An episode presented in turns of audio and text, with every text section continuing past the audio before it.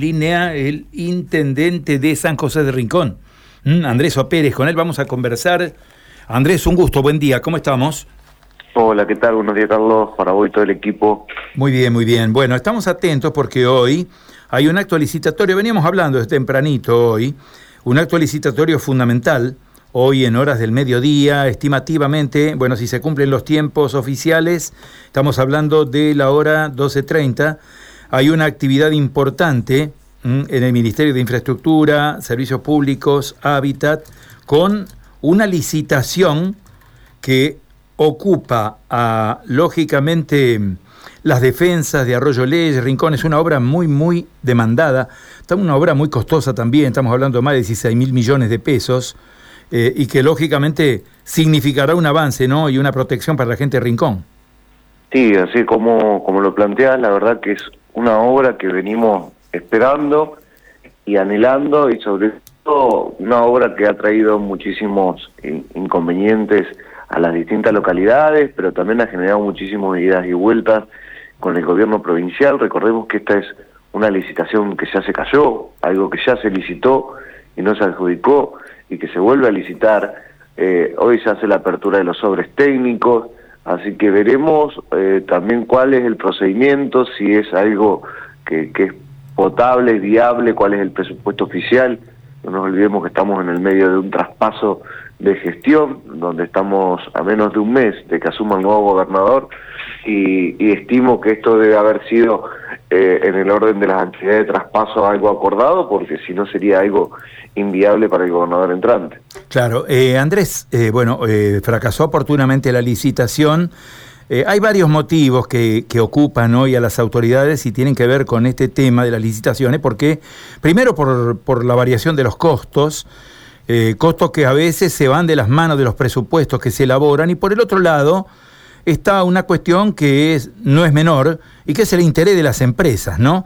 ¿Qué evaluación están haciendo ustedes por estas horas respecto a este tema? Por un lado, los costos, que con la inflación se van, y por el otro lado, con el interés de las empresas, que lógicamente, frente a presupuestos que, que, que, que no contemplan los gastos elementales para la realización de la obra, bueno, pierden interés, ¿no?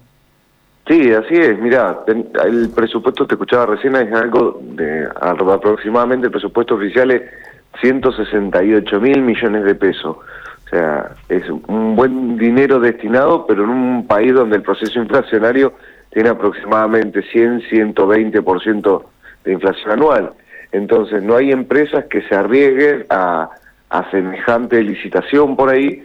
Esperemos que este no sea el caso y que, tengamos el acompañamiento de las distintas empresas que comúnmente realizan eh, este tipo de trabajos y tareas. No nos olvidemos que actualmente hay empresas trabajando que han adjudicado licitaciones en la zona de Terraplén y sobre todo en la zona este. Así que nada, con muchísimas expectativas, intentando ser lo más optimista posible y sobre todo en medio de una situación donde eh, hubiese sido muy útil el, el terraplén o la defensa oeste, pero bueno, trabajando mucho para evitar que, que el agua haga daño en esa zona y con optimismo sabiendo de que, de que en algunos años seguramente tendremos la nueva defensa. Claro. Eh, ¿Saben ustedes del interés de empresas? ¿Tienen noticias de, que haya presentación de sobres ya?